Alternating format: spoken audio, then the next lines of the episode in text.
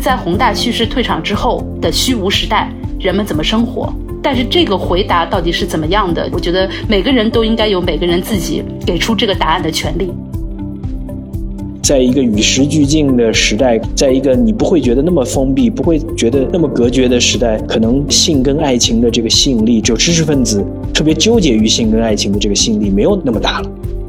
特别是克旗的这种氛围本身就它是巨持幽默感的，甚至在很多不太好的社会环境下，或者在克旗的社会环境下，幽默感会闯一个大祸，或者让你招致很多麻烦。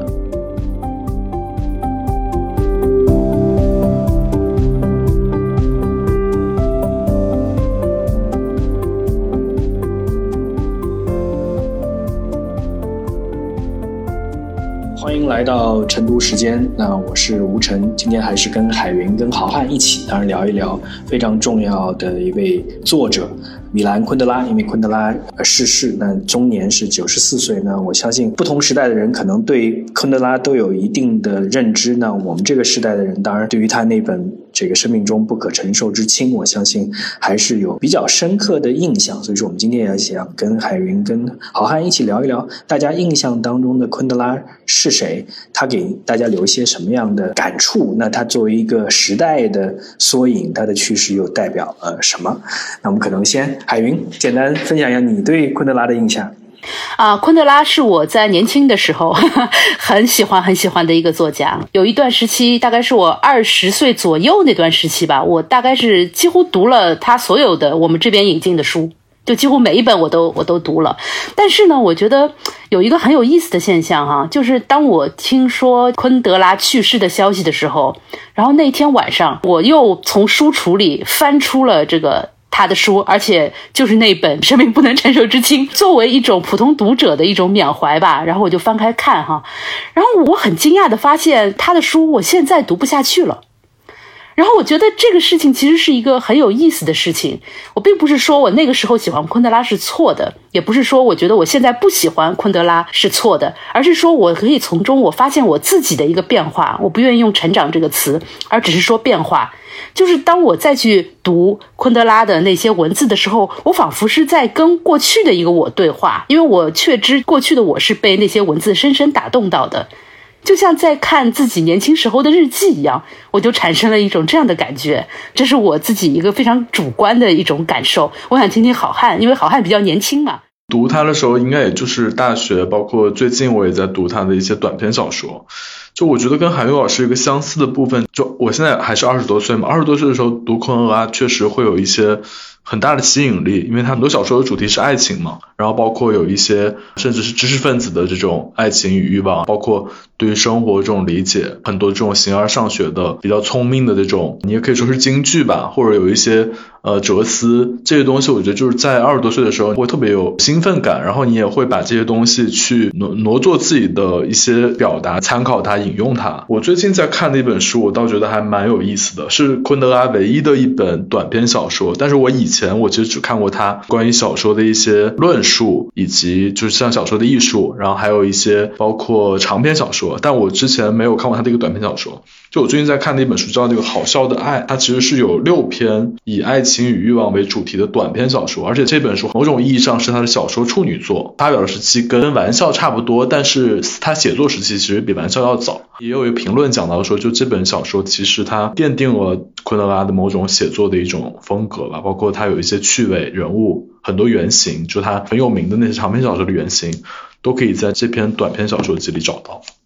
那我自己其实接触昆德拉，我记得最清楚是在这个大学时代去读的《生命不可承受之轻》。然后我记得另外一个，这非常有意思的，我在新加坡一开始两千年工作的时候呢，每天在地铁上 commute 的时候，我就会去读昆德拉的小说。当时我觉得这个读了什么不重要，重要的是说他陪伴了我很长一段时间的通勤的这种感觉。那是没有智能手机的时代，捧着一本书，捧着他的小说集在读，我只能记得住这样的印象。那《经济学人》在这两天也正好写了一篇昆德拉的讣告，我觉得还是有一些重要的点，就尤其是关于什么是轻，什么是重。就说他的这个小说，我如果仔细去梳理一下，它代表三类东西，其实能引发我们的思考的。一个是六八年，对吧？因为毕竟六八年在整个的西方的视野当中，在冷战的对峙的过程当中，其实是一个非常重要的分水岭。当然，六八年在捷克，你也看到了坦克开到捷克，也对昆德拉这一代人带来重要的影响。第二个，我觉得就是他作为一个捷克人的身份，但是流亡到法国，用法语去做写作，哎，这本身在现在你其实很难看到这样的类型的，但是在他那个时代，其实是非常有代表性的，因为他从小阅读的就是很多法国的文学，这也是说他未来他可以用法文来写作。但是其实他的作品某种意义上有捷克的烙印，有知识分子或者小知识分子的烙印，布尔乔亚的烙印，但是同时他自自己自命是一个世界人啊，他也是践行了一个世界人。第三个，我觉得看到这个消息的时候，突然想起已经很久没有听到他的消息了，也就是说，他给我的感觉就是在过去这十几年基本上是很沉寂的。也是我们在做讣告的时候，也就会说啊，他其实真正他的高点，大家记住的还是生命不可承受之轻，而生命不可承受之轻，某种意义上又是在一个可能冷战或者是跨越铁幕的这个过程当中，你会最纠结的。这个纠结就是个人与集体。个人对未来的判断，因为每个人其实只能有一次的选择。我觉得这可能是昆德拉他的小说的特点。我最近啊，为了准备这期的播客，我也特地拿出来《生命不可承受之轻》在翻。呃，我我跟海云的感觉是类似的，就觉得可能没有那么惊艳了。在一个与时俱进的时代，在一个你不会觉得那么封闭、不会觉得那么隔绝的时代，可能的性跟爱情的这个吸引力，只有知识分子特别纠结于性跟爱情的这个吸引力，没有那么大了。我的感觉就是他的小说议论的部分真的好多啊，就是他不断的要提醒这个读者，作者又说话了，作者又说话了，然后有些时候我都觉得他的小说其实可能更像是散文。因为我可能也读的书不算太少吧，我只能说，那我觉得可能一流的文学家或者说一流的作家，他其实很厉害的是，他可以打造一群栩栩如生的人物，或者说出一个你永远会记得的一个故事。那么最顶级的小说家，他可以创造或者说复现一个世界。但我觉得昆德拉其实他可能没有做到这一点，他虚构的能力呢，也不是说比较弱，而是没有那么强。你仔细去想，就是昆德拉他到底说了什么故事？因为他主要是在表达一种情绪，我觉得那些人物都是情绪的，或者说是某些想法的载体。但是话又说回来了，就是说，我觉得他表达的有一种情绪，又是很精准的，就是在二战之后，当那些宏大叙事退场之后。西方世界的人类所感受到的那种虚无主义的情绪，我觉得他对于这个东西，他的表达其实是还蛮精准的。也许他的这种表达是他能够打动很多人的一个很重要的原因。你看，就是很多人会说他有一些东西他很存在主义，但我觉得其实不是存在主义，我觉得就是一种虚无主义。他的这个里面的人说，OK，宏大叙事是是退场了，那么应该怎么办？应该怎么生活？我觉得他几乎所有的作品，从他第一部长篇小说《玩笑》，一直到他比较晚期的作品《不朽》，他其实讨论的都是这个。当宏大的东西退场，我们怎么继续生活？我觉得这是他主要讨论的一个东西。所以说，某种意义上，你可以讲它是两个结合点，一个是承上启下的结合点，上是二战，下是可能真正资本主义发达之后的，不能讲享乐主义，但是其实你的整个的人的消费观跟娱乐观已经发生巨大的变化了，这是一个。第二个还是东方跟西方的，或者铁幕的跨越铁幕的感受，对吧？因为你恰恰是因为他在捷克，就是一个相对布尔乔亚的地方。但是又被铁幕隔绝了一段时间，也就是说，表面必须要遵从某种意义上的宏大叙事，但是实际上真正的那种个人主义的享乐观其实一直存在的，但是它会被压抑，而这种被压抑之后，他要去从某种程度上要找到找回来，或者在在私人空间当中不断的去探索，不断的去。求索的那种感受，那种感受其实就是年轻人的时候，你在对未来有一些不了解、未知的那种感受的时候，其实你会感受到有一些压抑的东西，可能会找到共鸣。但是我觉得，当你走过很多路之后，发现可能这个不能讲说爱情不重要啊，在这个这个世界上，可能有更多其他的东西变得重要，或者变得更呃司空见惯了之后呢，就反而我自己感觉啊，不不代表。别人自己感觉，就有的时候有一点点娇柔造作的感觉，我觉得刚才海云老师讲的就是说，昆德拉的小说有一种散文气质，然后他议论很多。我觉得这个就跟我刚才分享，之所以我现在读他读的很有快感，就是因为我好像能吸收很多他。主人公所讲的这种议论，就对于爱情的，或者对于生活的，或者对于生活里各种各样的情形的这种有意思的这些话，然后我觉得还想就沿着刚才两位讲的这个事情啊，我觉得如果对于。今天的比较年轻的，然后不是带着非常严肃的政治性的眼光去看昆德拉的这个文学史的地位或者小说史的地位的时候，我觉得就哪怕纯粹从对爱情生活的解剖而言，他的小说也是非常精彩、非常值得读的。他小说里就是特别多的渣男，用今天的这个流行词语来讲的话。它里面这些渣男好像是一个现代的唐璜，但都显得很可笑，因为它没有一种唐璜时代那种严肃性跟那种古典性。就我觉得这个是很有意思的，但他又在消解这种渣男自负的心理吧。至少我看的这种感觉是这样的。就从爱情的角度，我觉得他依然是很迷人的小说家。当然，他跟政治有很多关系，就有点让我想到王小波的小说。其实我读王小波跟读他大概是同同一个时期，我就觉得他们俩有蛮像的部分。我也不知道事实上有没有被影响啊。我觉得有可能王小波也也是是。受他影响很多。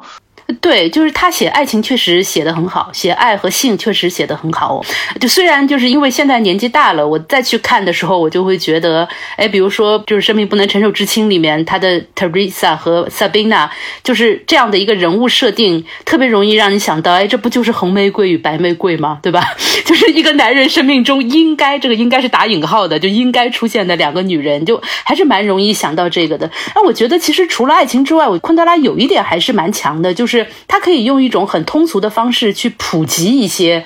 哲学思想。我觉得它其实是有一点科普的那样的一种一种作用的，就比如说生命不能承受之轻，一上来就是尼采的永恒轮回，对吧？然后包括他对于这个克奇，他对于这个概念有很多的强调和批判。就这种东西，我觉得是一个他很受小知识分子人群欢迎的一个很重要的原因，或者说中产人士欢迎的一个原因，就是它也不是那么浅，它不是一般的这个爱情小说，它这里面还是有有一些精神的养分的。而且我觉得他的这个小说。就是总会扯到一个话题，就是灵与肉，就是灵魂与肉体，身体跟爱情的关系，肉体跟爱情的关系。然后爱情里到底它这个灵魂与肉体的这个占比是怎么样的？它这个关系是怎么样的？其实就是有点像所谓的今天讲要不要追求精神恋爱，那好像就是确实是知识分子相对比较追求精神恋爱，比较追求精神共鸣。而且我觉得他的小说的这个里面，不管是男主人公还是女主人公，就是。恋爱的双方其实都是一个知识分子，就他都有在思绪上思绪万千，然后对这些东西有很多思考。就某种程度上，他没有那么的把女性矮化成没有思想的那个部分。但很多其实小说、爱情小说特别容易做这样的这种描写跟跟议论吧。就它的里面男主人公都一直在翻来覆去的想这个事儿，翻来覆去的想这段感情，然后以及感情中的一些小的行动和发展。因为你们谈到这一点，我反而真的是有一些感触。这些感触就是说，他这样的小说是不是在当下的中国的语境当中会变得更加不合时宜？当然，我讲如果稍微反面的这个抛一些砖，因为我觉得就是说，其实大家现在对于细腻的情感的关注会有那么多吗？因为我年纪大了一点之后，会对感情没有那么大的兴趣，这是一方面。另外一方面就是说。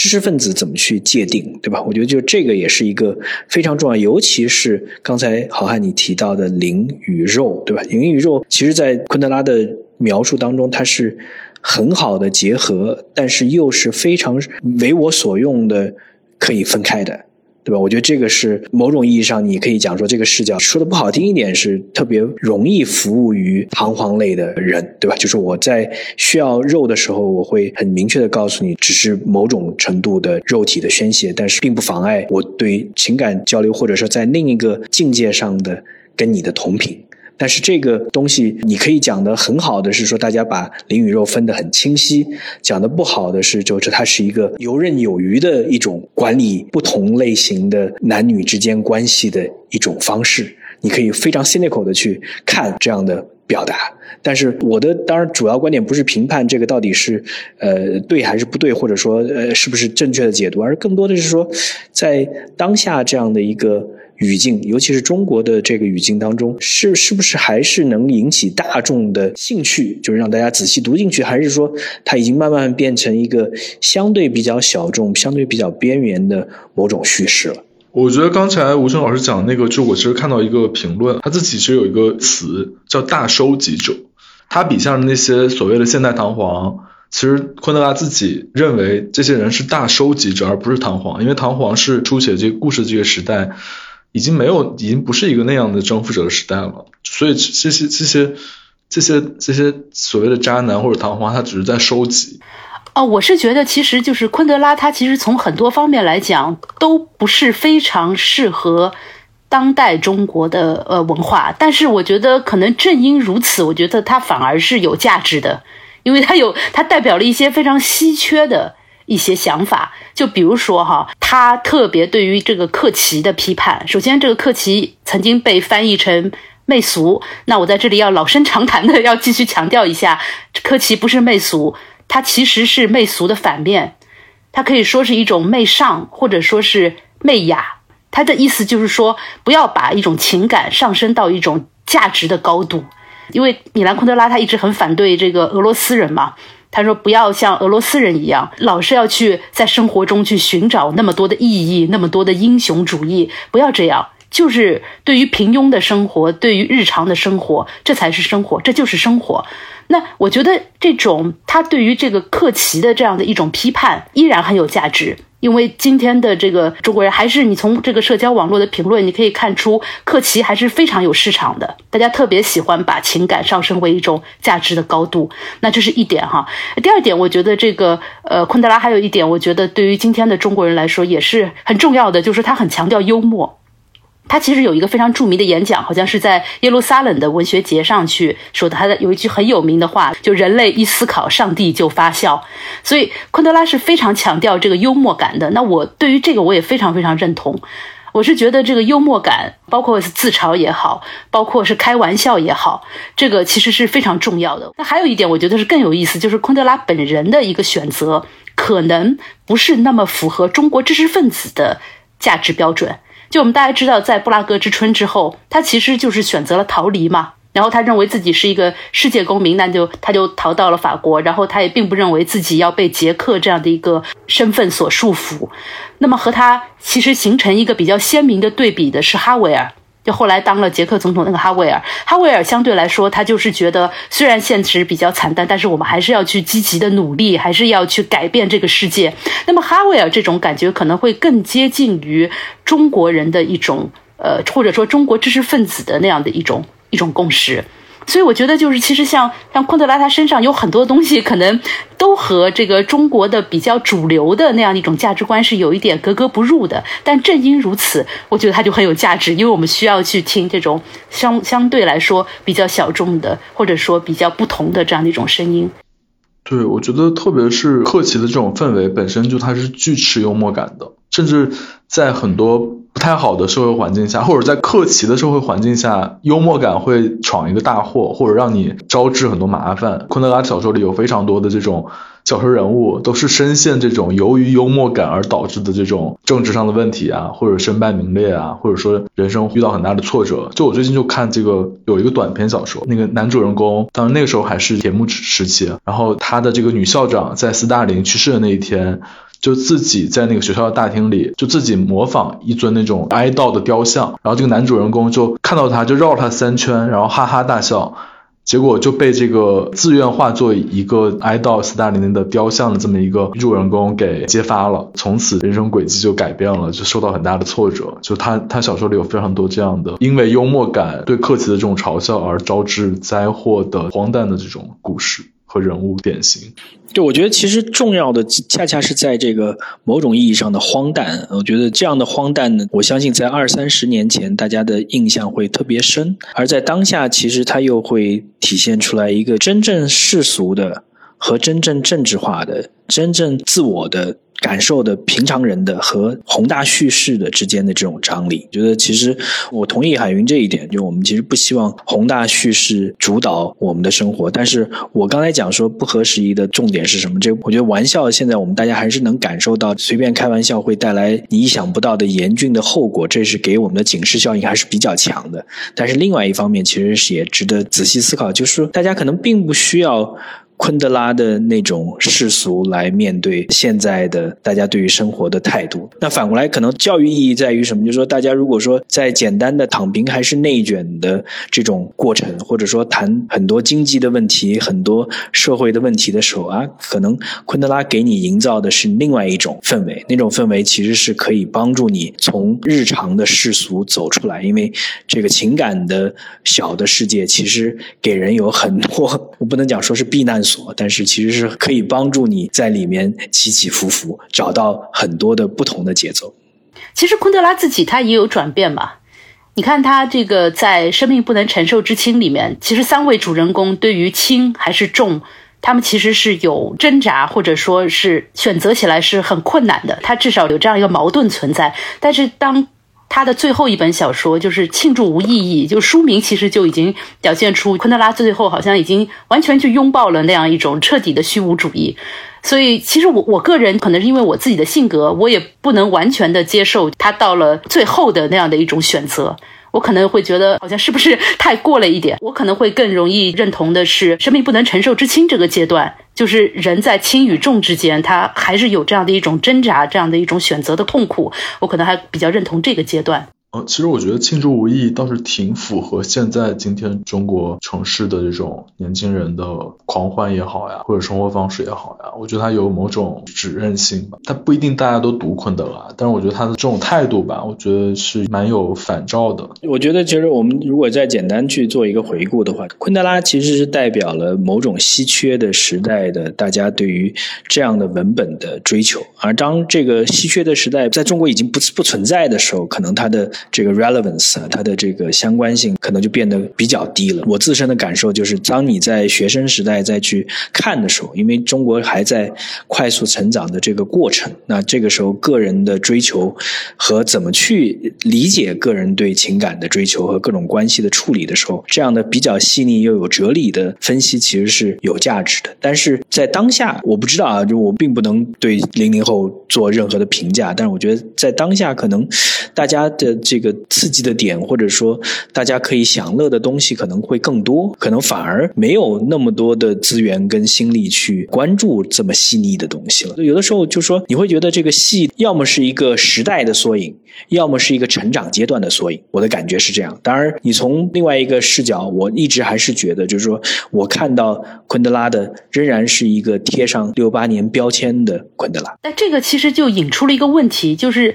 呃，昆德拉现在可能不合时宜，是不是也可以说，就是在某种程度上，文学已经不合时宜了？就是在他那个时代，他可以用文学精准的把那样一种时代情绪给表达出来，但现在好像这个任务，我不知道在哪种文化形式上，但似乎已经不在文学上了。对，就是你某某种意义上，你就说。你能把生命不可承受之轻把它归类于某种 classic 某种经典吗？还是说它其实是代表某个时代的缩影？因为它也被拍成过电影，但好像就这一部小说是被拍成过电影。我相信它可能很难跟某些其他的东西相竞争啊。这个竞争是竞争年轻人的眼球啊，它可能很难跟游戏，很难跟这个这个某种类型的美剧，它很难跟二次元，对吧？就说。那些东西可能他不会去讨论轻跟重，现在的潮流更多的是活在当下的那种感受，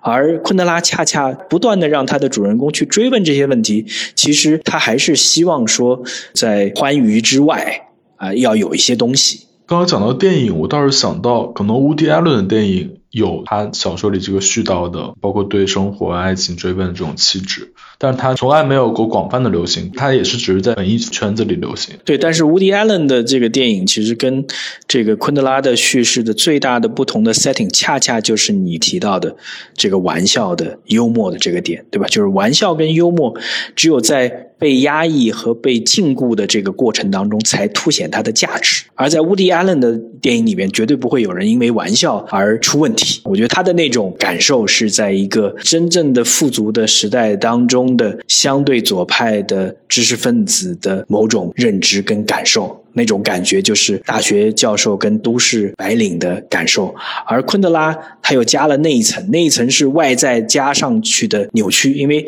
其实你如果把这一层扭曲拿开的话，捷克相对来讲是在可能是在中欧里面最西化、最布尔乔亚的这样的一个国家，但是恰恰是在二战之后的几十年产生了这样的扭曲，而昆德拉就是要把这样的扭曲告诉你说，这样扭曲是有问题的，这样的扭曲在很多人真正的骨子里和成长的过程当中，他们是不愿意看到的。但是他们抗拒的方式，有的时候不是主观意识到的，就是在下意识的幽默当中就发现触到雷区了。只是他是在描绘那样的荒谬。我觉得这这是一层跟 Woody Allen 蛮不一样的语境，但是如果把这一层语境抽完之后，其实有很多的相似性。然后还有 Woody Allen，他一天到晚就是拿这个中产阶级开涮，但是很有意思的是，Woody Allen 的这个就是捧的他的主要的粉丝，其实恰恰就是来自于他骂的最凶的那一波人。我觉得这个很有意思。啊，昆德拉其实也有类似的现象，就是他不停的抛出很多这种有点哲学的这种东西，然后就把它消解掉。但是其实他的主要的读者还是对那些哲学命题。有所了解，或者说是比较亲近的那一波人，我觉得这也是一个很有意思的相似点。对，所以他做主要做的就是去消解嘛，去消解意义。我觉得这是昆德拉非常致力于做的事情。我觉得我还想举一个例子，就是《不朽》，我还蛮喜欢《不朽》这个作品的，因为这部作品它里面写到了歌德，哦 我就会觉得特别有意思。因为歌德不管怎么样，如果我们从一般的标准去衡量，歌德确实实现了不朽，就是。今天的人们还记得他，未来的人们也会记得他。那么，如果歌德都不能算不朽的话，可能很少有人能成为。但是他连歌德的对于那种不朽的追求，他也要去把它消解掉。你就可以看出，就是昆德拉对于这种意义的消解，他的这种执念是多么的强。其实，你真的往深里说的话，完全接受昆德拉的人可能不会很多。但是他的好处在于，他表达方式是通俗的。我觉得这点还是很重要，就是他有一种非常通俗的方式，可以把他的想法表达出来，然后文字也非常的精巧。哦，对，这个可能还要提到，就是说，昆德拉其实对于文学，他的小说的形式其实非常的注重。而不是内容，他一直很喜欢音乐，所以你看他的小说经常会有七章啊什么的，然后在小说里面也经常会频繁的提到像贝多芬的音乐啊什么的，所以他也是一个在形式上非常注重的人。只不过就是因为我们也读不了捷克语，然后可能也读不了法语，所以可能对于他的这种在。语言上的、形式上的这样的一种追求，我们不能完全的感受，我们可能只能感受到内容的那一部分。嗯，所以说我觉得还有一个话题是值得仔细去思考，就是某种意义上你可以讲说它是一种文人的创作，但是这种知识分子去写知识分子，到底在当下的中国什么是？知识分子哪些是知识分子所追求的某种细腻？无论是追求价值还是消解价值，这个知识分子到底怎么界定？你们两两位怎么去界定中国的知识分子，或者说跟昆德拉有共鸣的知识分子？我觉得刚刚好汉说的王小波应该是个蛮好的例子。但是，是不是说这样的就这种类型的知识分子在中国现在变得越来越少了？不一定是对还是错啊，对吧？很少，我觉得很少。我觉得大部分的中国，就像我刚刚说的，我觉得他们会更认同的应该是哈维尔。因为中国的知识分子是从儒家过来的嘛，对吧？总是想这个匡扶天下，就这种，我觉得这是一种文化基因里的东西。对，因为因为我我的感受倒不一定是哈维尔的，就是哈维尔的这种知识分子呢，就是说他是还是以天下为己任的。我觉得这一类的人现在也可能会越来越少，反而消解成为某种程度是变成叫做中产阶层或者说白领，也就是中产阶层跟白领不一定愿意去消费昆德拉的那种知识分子的哲理。我有这种感受，但是也许。还是很 cynical，就是物质的，在物质匮乏的时代，在中国处于转型的时代，昆德拉的思考和昆德拉对于这个人性和这个关系的描述是很能引起共鸣的。在一个相对比较富足的时代，可能反而他很难找到知音了。我我是这种感受，我不知道好汉怎么看？你怎么界定什么是知识分子啊？我会觉得刚才吴成老师讲到一个英文单词，就 cynical。假如我们把用中文翻译，就可能犬儒主义一些的，或者说当代犬儒主义一些的，这个可能是一个关键词。我是觉得知识分子在当代中国的这种犬儒主义气质其实是比较普遍的，因为可能他能做的事情很很有限，然后能改变的事情就更有限。那他所掌握的这些真理啊，或者这些对世世界的了解跟理解，他用于消解的冲动，比他用于改造现实世界的能力而言的话，肯定是去消解会比较多。对，但是他那种消解不是昆德拉那种消解。我觉得现在的这种所谓的消解，可能也就是一种独善其身吧。就像以前说的，就是如果我入不了世的话，那我就去入道嘛，而不是说。把整个意义都消解掉，不是把整个的意义框架都消解掉。我觉得这不是一回事儿。你你会发现吗？你在读昆德拉的小说里面，你。感觉不到那种焦虑，而其实在中国现在上上下下弥漫着某种焦虑，而对冲这样焦虑的方式是享乐，而不是简单的去思考。其实昆德拉鼓励大家去思考，哪怕是某种程度上钻到情感的牛角尖方面的没有办法放下的这种思考，其实某种意义上是可以帮助你逃脱焦虑的。但是在当下反而是蛮难，就是你要么是焦虑，要么是呃放肆，要么是独善其身，要么是。其他的东西，对吧？当下的这种叙事里面，其实很难有人在这种情感的不能讲漩涡、情感的这种纠结当中，反而觉得占据了我的主要的生命的意义的，或者说时间的要点。对，就是昆德拉的在情感上，或者说在思考上的那种细腻性和这种复杂性，他至少有这样的一个趋势。但是，呃，这边有一点就是简单化或者标签化，我感觉就是我不想多说，呃，我并不愿意去沉浸的去想那些问题，就是贴上标签就完了。对，社交媒体的时代，这个大家吃瓜心态的时代，其实更多的是愿意去看瓜，而不是看瓜背后的很多的理不清、讲不讲不清楚的这种。感受，对吧？有的时候你会觉得用这个“婆婆妈妈”这样的词不一定合适，啊但是其实昆德拉试图再去描述平常人感情纠葛的某种这个细腻的程度，而这个东西在中国是不是还有 还有市场，我不知道。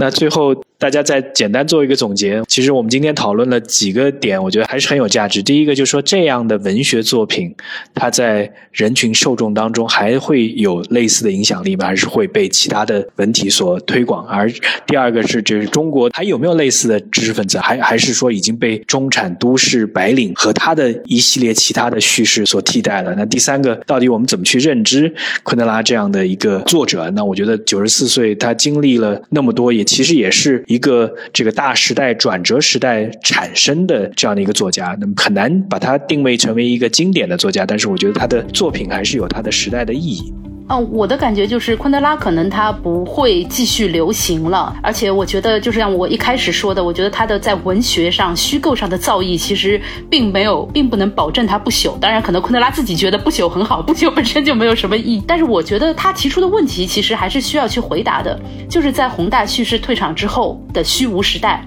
人们怎么生活？但是这个回答到底是怎么样的？我觉得每个人都应该有每个人自己给出这个答案的权利。我觉得我就推荐大家可以去找来看一看昆德拉这这部短篇小说，因为这以前看的我其实也有点忘记了，但这个短篇也是比较有意思的，叫《好笑的爱》。